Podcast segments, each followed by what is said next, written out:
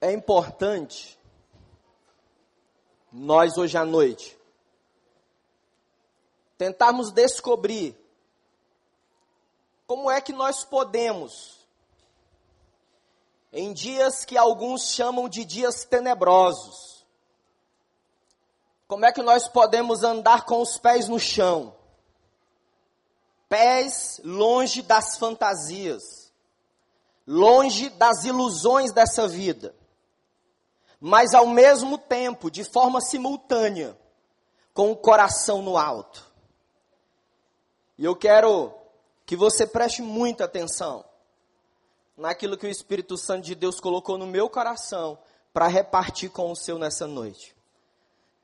Reginaldo, ajuda a gente, por gentileza, com esse vídeo que será projetado, por favor. Acompanhe comigo, por gentileza.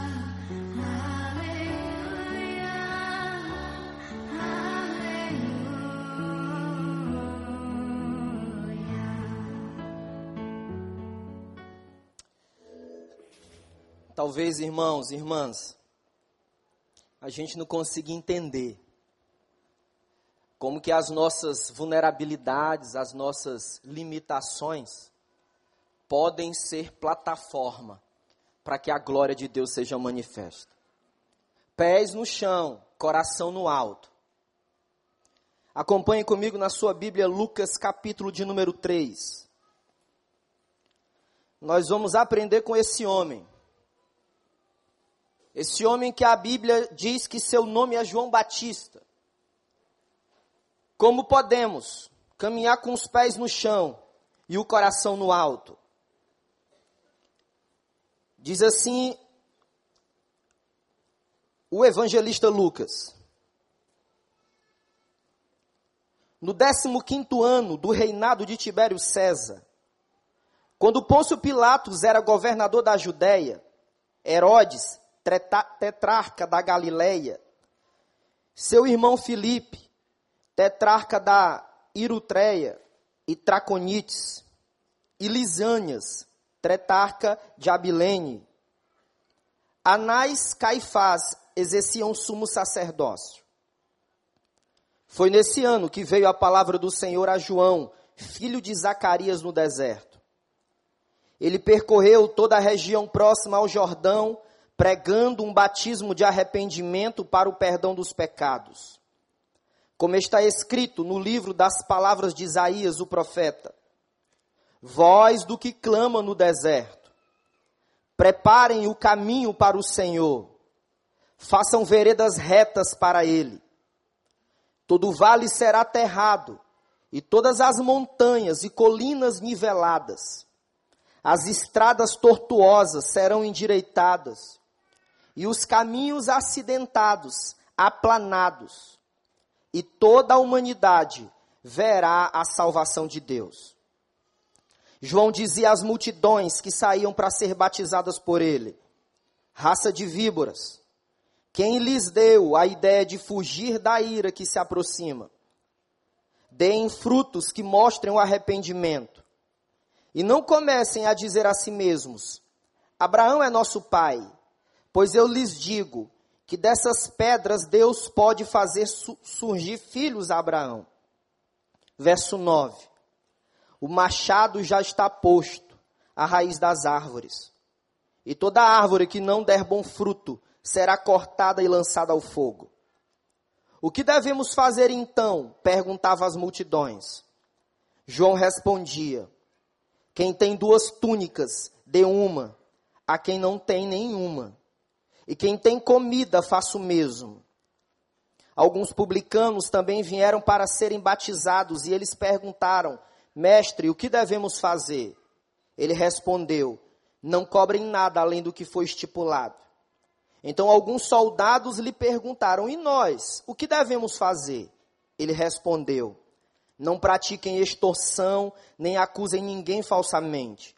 Contentem-se com o seu salário. O povo estava em grande expectativa, questionando em seu coração se acaso João não seria o Cristo. João respondeu a todos: Eu os batizo com água, mas virá alguém mais poderoso do que eu tanto que não sou digno nem de desamarrar as correias das suas sandálias. Ele os batizará com o Espírito Santo e com fogo. Ele trará a pá em sua mão, a fim de limpar sua eira e juntar o trigo em celeiro. Mas queimará a palha com fogo, que nunca se apaga. E com muitas outras palavras, João exortava o povo e lhe pregava as boas novas. Todavia, quando João repreendeu Herodes, o tetrarca, por causa de Herodias, mulher do seu próprio irmão, e por todas outras coisas más que ele tinha feito, Herodes acrescentou a, a todas elas e a de colocar João na prisão. Que o Senhor nos abençoe nessa noite. Deixa eu contar para você o que está acontecendo aqui o último profeta que havia sido levantado por Deus para anunciar quem Deus era, seus feitos, seu propósito na história era Malaquias. Quando nós encerramos o Antigo Testamento, começa aquilo que a teologia chama de o período interbíblico. Imagine comigo, 400 anos a palavra de Deus não havia sido proclamada através dos profetas. Foi nesse silêncio desesperador que o Senhor deixou que os homens pudessem entender que seus esforços de solucionar os problemas espirituais eram em vãos. Foi nesse silêncio que o Senhor deixou que toda a filosofia desmoronasse. Foi nesse silêncio que o Senhor nosso Deus deixou que o poder material dos homens enfadasse, cansasse a alma de cada um deles. Mas, antes de Jeremias concluir sua mensagem, antes de Malaquias concluir sua mensagem, perdão, no capítulo 4, no verso 4, ele diz o seguinte: Olha, vai vir um homem que vai preparar o caminho para o Messias. 400 anos depois, aparece esse homem. Seu nome é João Batista, filho de Zacarias. Diz a palavra de Deus que esse homem estava no deserto. Aí nós vamos começar aqui, a extrair lições preciosas, importantes, para que possamos andar com os pés no chão, sentindo as dores desse mundo, para que possamos ir em direção ao outro, exercer misericórdia, graça, generosidade, sem perder a eternidade no nosso coração. Acompanhe comigo o verso número 1, verso número 2 do capítulo 3 de Lucas. Lucas, ele é um historiador. E como historiador, ele não quer deixar de posicionar cada um dos leitores no tempo e no espaço. Sabe o que está acontecendo aqui? Depois desses 400 anos de silêncio, as coisas não haviam mudado. Nós vemos a descrição de pelo menos sete personagens. Sete, sete personagens. Cinco deles no campo político, dois deles no campo religioso. Meus irmãos, o cenário político da época de João Batista era tão escuro como o nosso era tão terrível como esse. Corrupção, multiplicação da perversidade. Quando eu li esse texto, eu fiquei pensando, eu acredito que devem ter homologado as delações premiadas lá nos tempos de João Batista. Muitas denúncias haviam surgido no cenário religioso, onde o autor aqui, Lucas, cita dois sumos sacerdotes Anás e Caifás, o judaísmo em decadência. Os romanos haviam assumido o poder e haviam aumentado a carga tributária. O povo estava sofrendo demais. Mas dentre tantas coisas, a primeira coisa que a gente pode ver aqui é que não importa o momento que o mundo esteja vivendo é que não importa se existe políticas públicas adequadas ou não, o Senhor vai cumprir o seu propósito. E o Senhor chama João Batista. Olha que coisa maravilhosa. Diz que a palavra de Deus não estava no palácio de Herodes, diz que a palavra de Deus não estava no templo de Jerusalém, mas a palavra de Deus estava lá no deserto palavra de Deus estava com João Batista. E sabe qual é a primeira lição que eu quero compartilhar com você? Com você que nos acompanha na internet. Se nós queremos andar com os pés no chão e o coração no alto, a primeira coisa da qual precisamos é saber qual é a nossa identidade. Ontem à noite, antes de fazer um casamento, recebi uma ligação de uma de uma jovem da igreja. Aliás, de sua tia, professora, minha conterrânea. Eu disse, irmã, eu não tenho condições, eu estou indo fazer um casamento agora. Disse, pastor, por favor, ajuda a gente.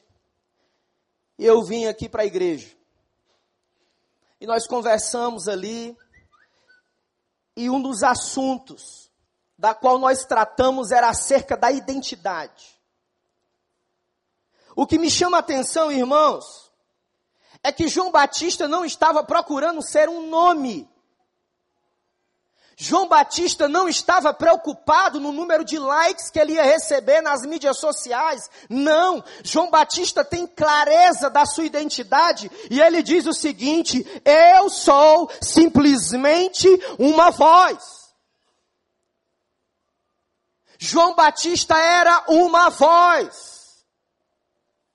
Perceba comigo a humildade desse homem de Deus, porque ele sabia que atrás dele vinha alguém de grandeza, atrás dele viria o Deus que se fez carne, o Deus que se fez homem, gente, Jesus, Filho de Deus clareza da sua identidade. O nosso problema é que somos resultados de Gênesis 3 e tivemos uma identidade desconfigurada.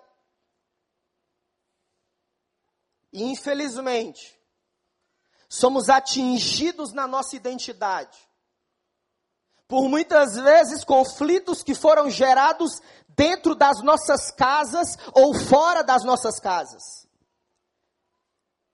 Você precisa ter clareza da sua identidade. Sofremos quando nós tentamos estabelecer a nossa identidade em coisas, em circunstâncias e situações que tentam ou na nossa ilusão nos dá valor e nos dá significado e propósito. Sofremos porque ainda não descobrimos em profundidade que a nossa identidade está enraizada no coração de Deus. Os estudiosos das mídias sociais. E me lembro de uma moça aqui na nossa igreja muito interessada nesses estudos, a irmã Érica. Os estudiosos nas mídias sociais, eles têm percebido o surgimento de muitos aplicativos para bombar a divulgação do Instagram daquele indivíduo, para bombar a página pública de determinada pessoa. Mas João não estava buscando isso. João ele estava buscando simplesmente preparar o caminho para aquele que viria após ele, que era muito maior do que ele. Sofremos quando buscamos a nossa identidade no nosso cônjuge, no nosso parceiro. O resultado é que ficamos emocionalmente dependentes, ciumentos e muitas vezes controladores. Os problemas do outro passam a me oprimir. Sofremos também quando buscamos a nossa identidade na nossa família, nos nossos filhos. O resultado é que, na pior das hipóteses, ou na melhor das hipóteses, quando eles casam ou saem de casa, nós nos sentimos desvalorizados. Ano passado, quando tive a oportunidade de visitar uma mulher dessa igreja, uma irmã dessa igreja, ela estava muito deprimida. E eu perguntei a ela a razão de uma tristeza profunda. E ela disse: Pastor, eu tinha dois filhos e os meus filhos saíram de casa. A identidade estava firmada nos filhos. Sofremos também quando a nossa identidade está sedimentada no nosso trabalho, na nossa profissão. Podemos se sentir ofendidos com as críticas. Passamos a ser pessoas viciadas em trabalhos chamados orcaholics.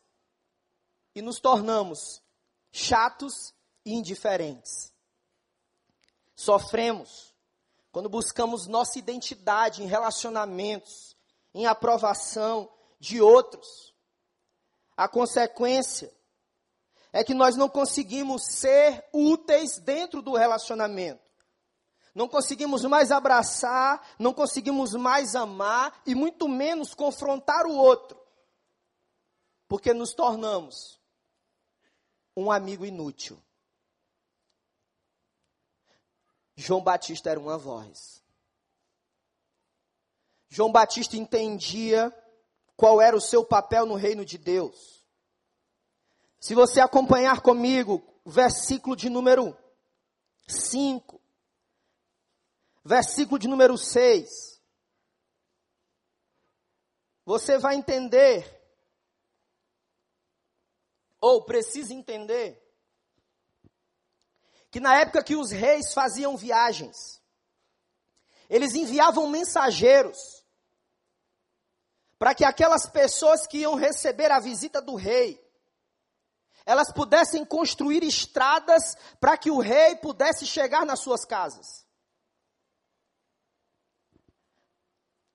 Jeremias consegue ter essa visão. Jeremias consegue clamar a Deus, liberar a palavra de Deus para o povo, pedindo ao povo que preparasse um caminho reto ao Senhor. Me parece que a mensagem do arrependimento tem sido nos nossos dias um tema extremamente impopular. Mas, algumas figuras postas aqui no versículo 5, como vales que serão aterrados, montanhas e colinas niveladas, estradas tortuosas endireitadas, e os caminhos acidentados aplanados. Essas imagens parecem sinalizar para nós que essas coisas que aparentemente parecem impossíveis, para Deus elas não são. E que o Senhor vai passar aonde Ele quiser, Ele vai alcançar cada coração, cada pessoa, aonde Ele entende que seu plano se estabeleça. Sabe qual é a sua identidade? João capítulo 1, verso 2 diz que você recebeu o poder de se tornar filho se crê em Jesus. Sabe qual é a sua identidade? Romanos 5, verso 1. Você em Jesus já foi justificado. Sabe qual é a sua identidade? 1 Coríntios 12, 27. Você em Cristo se torna membro do corpo. Sabe qual é a sua identidade? Colossenses 1,13. Você pode ter todos os pecados perdoados em Jesus. Você está feliz com essa notícia? todos os pecados perdoados pelo sangue, então aplauda Jesus. Essa é a notícia do Evangelho, essa é as boas novas. O Senhor Jesus tomou o meu e o seu lugar. Mas se nós queremos andar com os pés no chão e o coração no alto, nós precisamos saber qual que é a mensagem. Qual é a mensagem? Do versículo 7 ao versículo 17 tem várias conversas acontecendo. Mas o que me chama a atenção é que a tônica, o ápice da mensagem e dessas conversas é a mensagem de arrependimento. Apesar dessa palavra ser impopular nos dias de hoje, Pastor Joel, ela aparece pelo menos 77 vezes no Novo Testamento. Pense comigo. O primeiro sermão que Jesus pregou não foi prometendo bens, não. O tanto quanto ele possa dar. O primeiro sermão que Jesus pregou não foi prometendo cura, o tanto quanto ele pode curar. O primeiro sermão que Jesus pregou, sabe o que, que ele disse? Arrependei-vos, porque chegou o reino de Deus. A tônica da mensagem de João Batista era arrependimento. Mas, a Bíblia resista também, pastor Paulo, falsos tipos de arrependimento. 1 Samuel 15, 24. Nos livros históricos, homens que conseguiam fingir que estavam arrependidos. Mas o que significa arrependimento? Talvez de uma maneira simples de explicar, pudéssemos dizer que arrependimento significasse voltar atrás. Mas, biblicamente, arrependimento significa mudar ou rejeitar. É uma força, é uma ação, é uma verdadeira reviravolta na vida do indivíduo. Para quê? Para que ele não continue viver da mesma, da mesma maneira. Nós não podemos confundir, atenção, arrependimento com remorso. Não. Da mesma maneira que eu não posso confundir arrependimento com pesar. Teve um homem na Bíblia que sentiu tanto pesar, que não foi um arrependimento, que ele se enforcou. Judas é o seu nome. Então, o Dr. Billy Graham, em um de seus livros, Dr. Billy Graham foi um dos maiores evangelistas. Em mais de 100 países pregando o evangelho de Deus, anunciando a mensagem de arrependimento. Ele diz que o arrependimento tem pelo menos três aspectos. Se você quiser, anote isso. Isso serve de raio-x para a sua vida. Ele diz que o arrependimento ele alcança o primeiro aspecto, o conhecimento do pecado. Pecado é muito mais que infringir regras ou amoral, muito mais.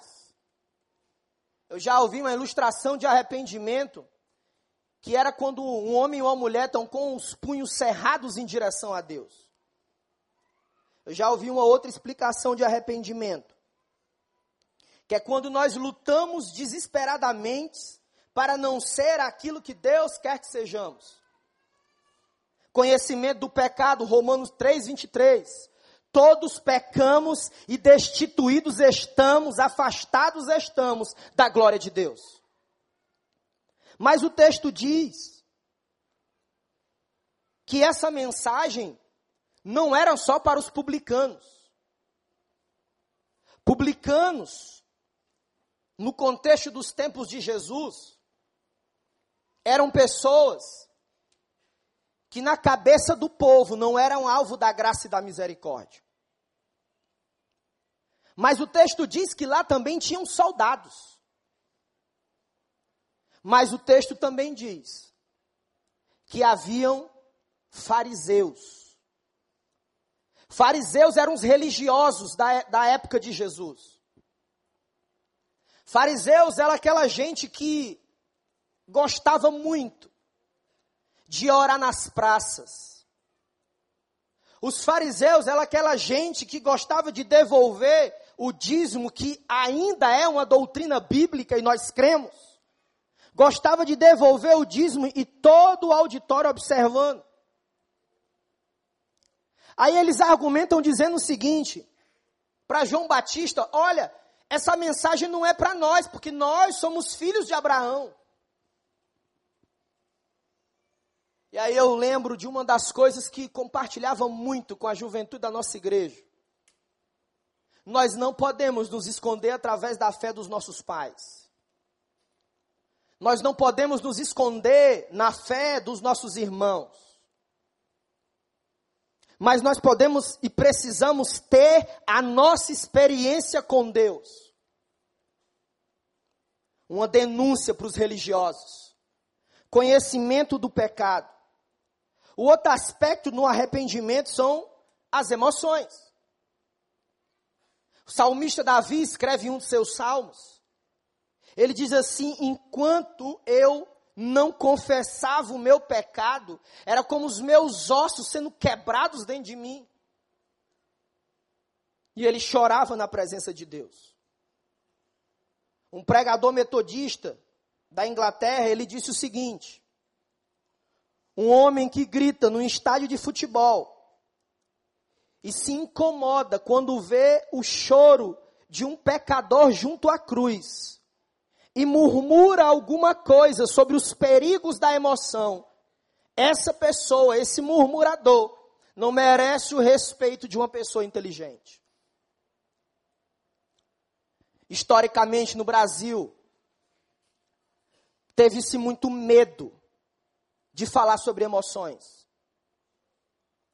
Havia-se uma ideia profundamente equivocada que ser um discípulo de Jesus, ser alguém que experimentou arrependimento, era alguém que não podia sorrir, era alguém que não podia se alegrar em abraçar alguém. Não, meus irmãos, o arrependimento genuíno, ele atinge o conhecimento, ele atinge as emoções e ele também atinge a vontade. Essa talvez é a parte mais difícil. Vontade é a essência do arrependimento. A mensagem de João Batista era uma mensagem para atingir essas três áreas da nossa vida. Eu me lembro agora do celebrando a recuperação toda quinta-feira aqui nessa igreja, onde nós aprendemos aqui semanalmente a trilhar os passos da restauração, da recuperação. E o primeiro passo, você sabe qual é o primeiro passo? Admitimos ser impotentes diante dos nossos traumas, dos nossos vícios, dos nossos mau hábitos, de comportamentos destrutivos, e que as nossas vidas se tornaram ingovernáveis. Forte, não é isso? Se o arrependimento alcançou você, ele atingiu seu conhecimento, você, isso não é legal. Atingiu suas emoções, a tristeza tomou conta de você, mas também atingiu sua vontade. De dizer assim: eu preciso de ajuda. Eu não consigo deixar um comportamento destrutivo de usar a língua para denegrir a imagem do outro. Eu não consigo.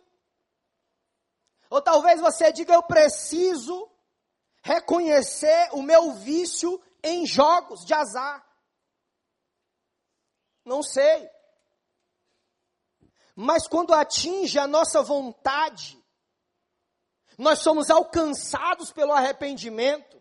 Nós usamos a força que vem do Espírito Santo para mudar, para crescer em Deus, para se parecer com Jesus. E aí vem a pergunta difícil: do que você precisa se arrepender nessa noite? De ter enterrado um talento? Quanta gente cheia de talento dado por Deus, está com talento enterrado. Você precisa se arrepender de quê? De ter iniciado uma conversa que você não deveria ter iniciado. De ter dado uma carona que você não deveria ter dado. De que você precisa se arrepender? de uma doação que podia fazer e não fez. Talvez você veio hoje de manhã, você ouviu esse desafio. Doutor Pablo, doutora Marília indo ao Senegal, um dos países mais pobres do mundo. Eu tive na África em 2012, na cidade de Beira, em Moçambique. Fiquei impressionado com a pobreza, a escassez material daquela gente. Mas uma das coisas que está na minha memória é quando num dia de manhã, quando fui pregar a palavra de Deus naquela igreja, de cerca de 600 pessoas, e elas cantavam, adoravam a Deus, crianças dançando, o povo celebrando a vitória de Jesus. A missionária sussurrou assim no meu ouvido, pastor, provavelmente cerca de 80% dessas pessoas que você está vendo aqui, elas vão morrer nos próximos anos, porque são portadoras de HIV. Mas gente que precisava do nosso apoio. Então talvez você veio de manhã, ouviu esse apelo, e aí você vem agora aqui à noite e está escutando novamente esse apelo. Eu quero desafiar você, se você pode doar, doe em nome de Jesus. Do que você precisa se arrepender da preguiça.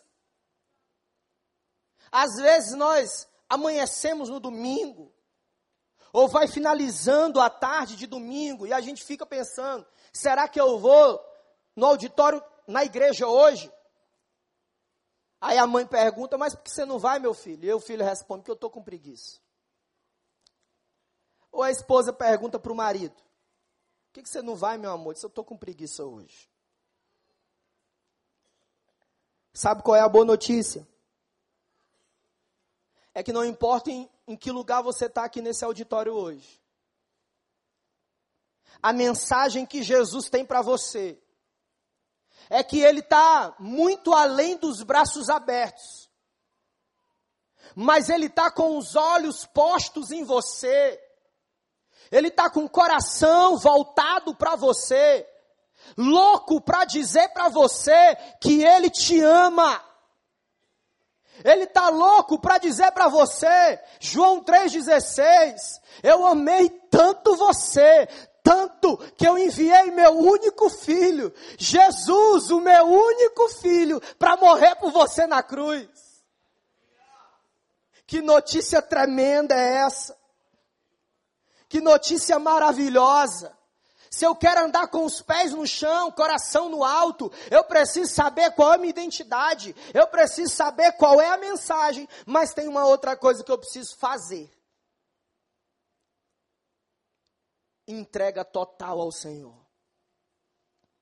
O negócio difícil. Por que, que eu digo para você que João entregou tudo? Meus irmãos, João, quando abre a boca para liberar essa palavra de Deus, João se entrega nos braços de Deus. João, ele vai até os religiosos, passa pelos trabalhadores, pelos soldados, e ele chega até os poderosos. João chega no imperador e diz assim: Você está longe dos caminhos de Deus. Essa mulher que você tem é mulher do teu irmão. João, ele se entrega tanto nas mãos de Deus, que ele confia exclusivamente no poder do Espírito Santo, na exposição da palavra, para que o rei venha, para que o reino de Deus se estabeleça na sua geração. Entrega. Está faltando entrega para nós. Parece que nós nos entregamos tanto, pastor Ricardo Pinudo, numa final do Campeonato Carioca, a gente grita, a gente pula, a gente chora.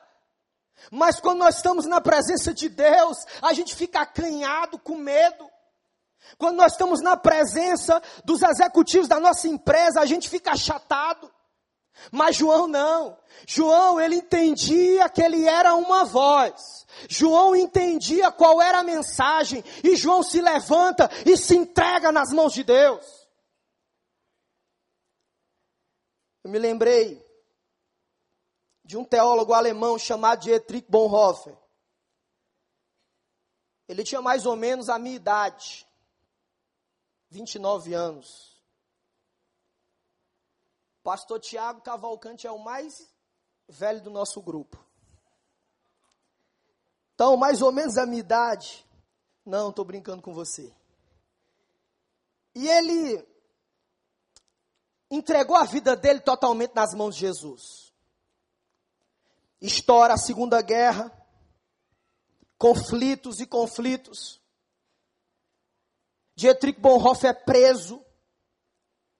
E sabe o que, que ele faz? Ele não vai tocar fogo nos colchões. Ele não vai se juntar às facções daquela prisão em 1945, não. Sabe o que ele faz?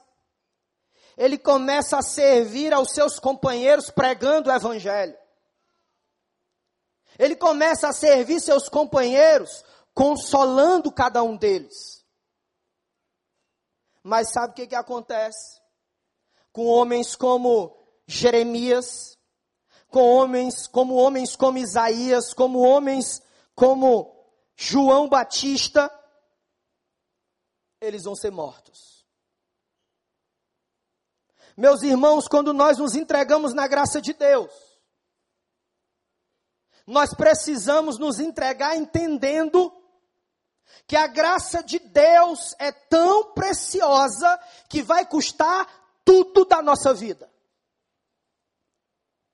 A graça de Deus não é relativização do pecado, não. A graça de Deus é o favor imerecido para que possamos cada vez mais buscar a sua glória.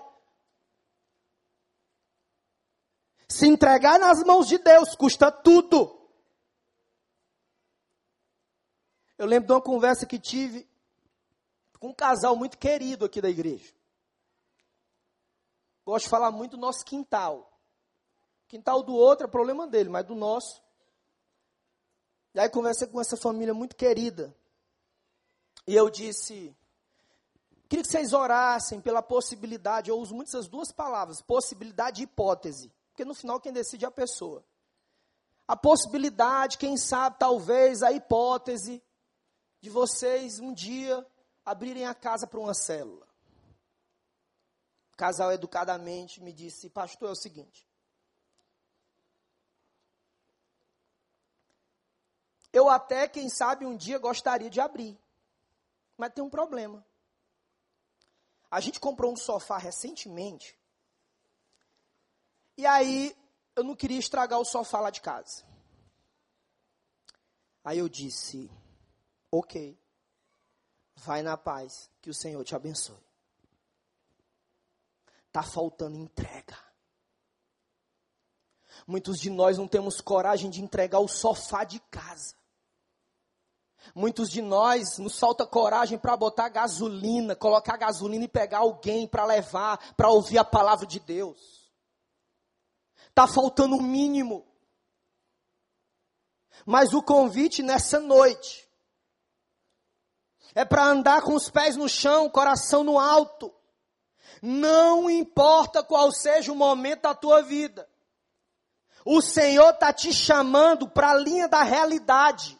E a linha da realidade é que o rei já veio, é que o rei virá, é que o reino de Deus se estabelecerá na nossa vida. Existem pelo menos três tipos de pessoas. Três tipos de pessoas. Existem homens e mulheres naturais. São pessoas inteligentes, são pessoas boas de comunicação, são pessoas agradabilíssimas, são pessoas preciosas, mas que elas não têm a revelação do Deus vivo em Jesus. Existe um segundo tipo de pessoa, o homem e a mulher carnal. Quem são essas pessoas, professor Jorge? Essas pessoas são crentes, discípulos, num alto grau de maturidade. Não crescem, não avançam, não semeiam, não plantam, não colhem. Anos e anos murmurando, anos e anos lamentando, anos e anos chorando. Mas existe um terceiro tipo de pessoa. São discípulos que seguem a Jesus, independente da circunstância. E o meu convite para você hoje é que você não saia daqui sem uma resolução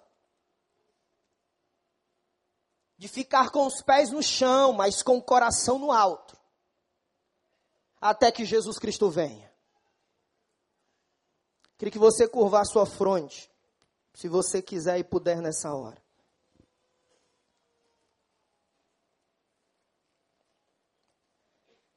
Queria que você, que nesse tempo que nos resta, pensasse aí agora onde você está sentado.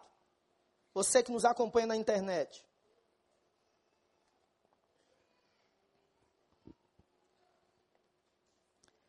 Queria que você tentasse responder essas perguntas.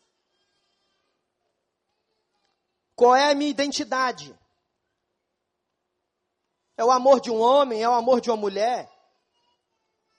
É a minha profissão? É o meu trabalho? É a minha conta bancária? É a religião? Queria que você pensasse agora qual que é a mensagem. Mensagem de arrependimento. Arrependimento de quê?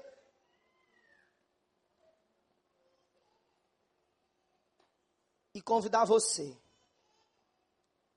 a se conseguir responder essas duas perguntas. A tomar uma decisão de se entregar completamente a Cristo Jesus. Tomar uma decisão usando a inteligência de entregar tudo a Jesus. Enquanto todos nós estamos com a fronte curvada, convido você a erguer uma de suas mãos. Eu quero identificar onde você está. Quero olhar para você. Ergue assim uma, duas, uma das mãos para o alto com coragem, dizendo: Deus, estou aqui. Espírito Santo está aqui eu. Jesus, eu quero te conhecer. Jesus, eu me arrependo daquilo que me tornei. Eu quero ser semelhante a ti, Jesus. Ergue assim a mão com coragem, eu vou abrir os olhos, eu quero identificar você. Com coragem, ergue a mão para cima, eu quero orar por você. Pode erguer sua mão. Amém. Graças a Deus. Graças a Deus. Graças a Deus. Já vi aqui. Graças a Deus. Graças a Deus. Pode levantar com coragem aqui no meio, graças a Deus. Ali, graças a Deus. Aqui na frente, levanta com coragem assim, ó. Eu quero Jesus na minha vida. Pode levantar. Ali atrás, graças a Deus, pode baixar, já vi. Aqui, graças a Deus, já vi. Lá no canto, já vi, graças a Deus. Você também já vi, graças a Deus. Quem mais quer tomar uma decisão resoluta a entregar tudo a Jesus, a não buscar o um nome, mas buscar ser simplesmente uma voz. Amém, graças a Deus, uma criança. Fiquemos todos de pé em nome de Jesus.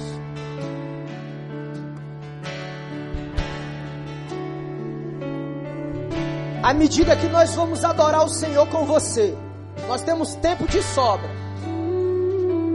Você vai sair tranquilamente do seu lugar. Eu quero orar pela sua vida. Não há poder em mim, mas há poder no nome de Jesus. Pode sair do seu lugar e vir aqui. Eu quero orar com você e por você. Pode sair em nome de Jesus. Pode sair em nome de Jesus. Vamos adorar o Senhor.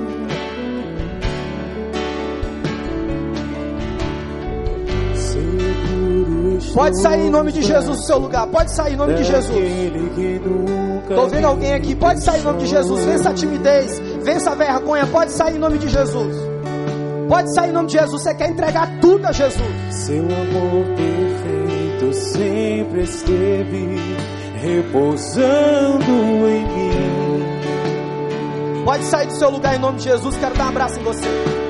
Se eu passar pelo vale,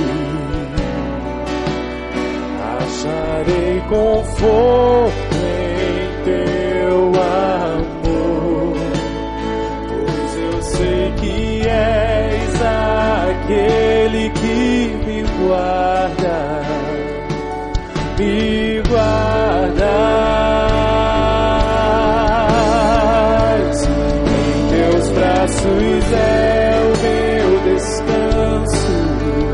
Deus se você conhece, adora a Deus. Em seus braços é o meu descanso. Em teus braços é o meu descanso. Em teus braços é o meu descanso. Seguro estou nos braços daquele que nunca me deixou.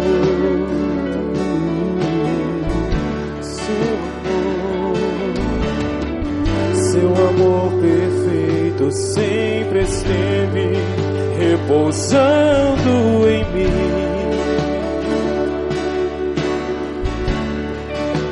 E se eu passar pelo vale,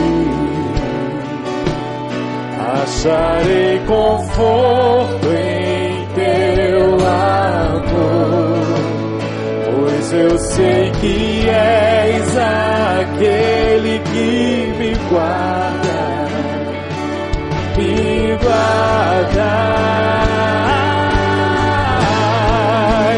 em teus braços é o meu descanso. Teus braços é o meu descanso. Em teus braços é o meu descanso. Em teus braços é o meu descanso. Em teus braços, em teus braços é o meu descanso. Em teus braços é o meu descanso. Em teus braços é o meu descanso. Em teus braços é o meu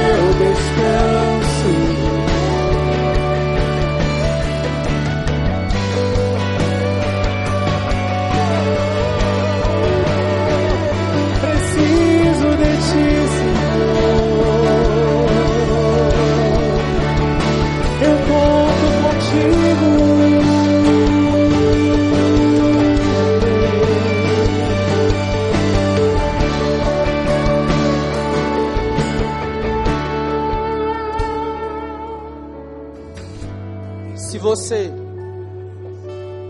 está afastado dos caminhos do Senhor,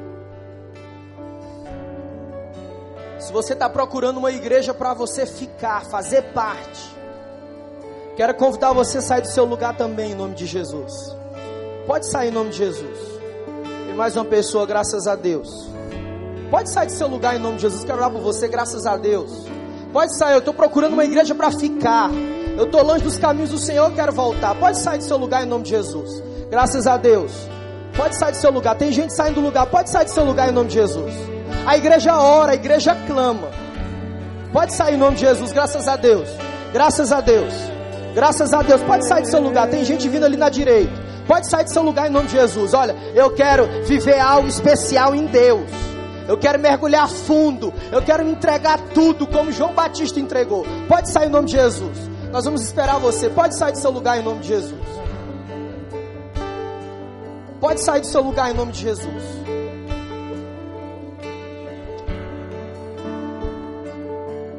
Senhor, nós te louvamos por essa noite, Espírito Santo. Nós te clamamos pela vida de cada um desses irmãos e irmãs. E nós suplicamos agora, Senhor. Batiza eles com o teu Espírito Santo. A mensagem de João Batista era um batismo com água, simbolizando a purificação. Mas ele disse que viria alguém que iria nos batizar com fogo, uma força de dentro, um mover de dentro, para que pudéssemos experimentar a graça. Oh Deus, tu tem governo sobre essas vidas, tu tem governo sobre a história, e que a tua mão poderosa guie cada um deles aqui na tua presença. Que o Senhor seja com eles, como foi como povo, numa coluna de fogo guiando na noite, e durante o dia uma nuvem sobre eles. Que as portas que estão fechadas, o Senhor abra no nome de Jesus. E as portas que estão abertas, que o Senhor feche, se for necessário, em nome de Jesus. Muito obrigado, Senhor, pela vida dessa igreja. Obrigado pelas famílias. Obrigado pela vida do nosso pastor, pelos pastores dessa igreja. Nos cobre com teu sangue dia a dia. E nós confiamos na palavra que as portas do inferno não prevalecerão contra a igreja. Se você crê nisso, aplauda o Senhor Jesus. Celebre a Jesus. Celebre a Jesus. Celebre mais forte a Jesus. Aplauda Jesus, o Cordeiro de Deus. O Cordeiro de Deus. Você que vem na frente, está aqui o pastor Tiago. Você vai procurar o pastor Tiago aqui. A portinha está aberta lá. A porta está aberta. A porta está aberta. Deus abençoe, pastor Paulo. Pois eu sei que és aquele que me guarda.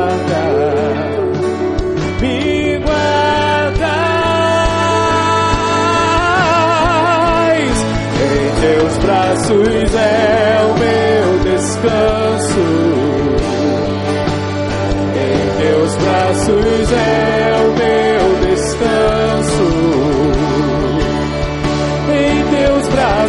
braços é o meu descanso. Em teus braços é o meu descanso.